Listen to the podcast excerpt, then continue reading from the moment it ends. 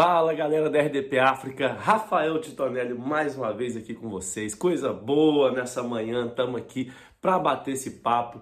Não repara minha voz que eu tô meio gripado, viajei, peguei uma gripe lá em Paris. Olha que chique, gripei em Paris. Você espirra, nem meleca sai, você atim, e continua a vida porque Paris é maravilhoso, né, gente? Paris é lindo.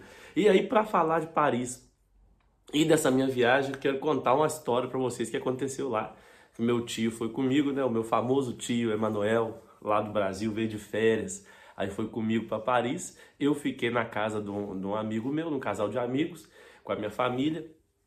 E meu tio quis conhecer é, uma, uma cidade lá pro, pro interior da França e alugou um quarto. Só que ele alugou um quarto para poder ficar, né, no, numa pensão, né, uma pousada, que era aqueles quartos com banheiro, com casa de banho compartilhada. E aí ele, ele chegou lá, ele tinha comido muito queijo brie, muito que deu dor de barriga.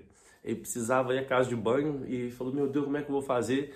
E a casa de banho ocupada, o quarto dele não tinha, era casa de banho compartilhada, o quarto dele que ele estava não tinha.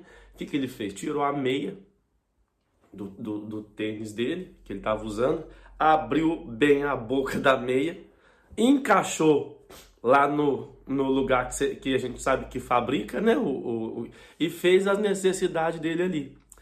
Ele com aquilo ali na mão, deu um nó em cima da meia, assim, para guardar o conteúdo ali.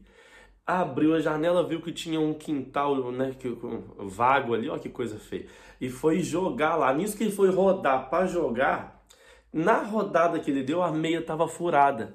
E aquilo cagou o quarto todo, a parede do quarto todo.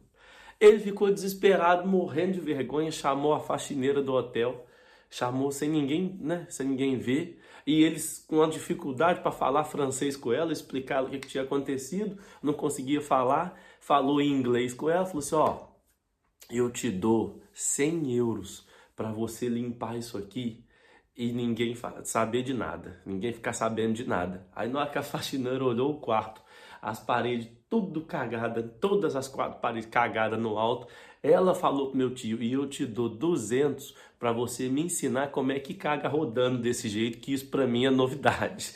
Então assim, não ande na corda bamba com dor de barriga, meu querido. Não faça como meu tio, não cague na meia para jogar. Se cagar e jogar fora, que jogue na, na, lata de lixo, mas confere antes se não tem um furinho ali na meia, tá bem? Eu sou Rafael Titonelli, vejo vocês semana que vem na corda bamba. Valeu!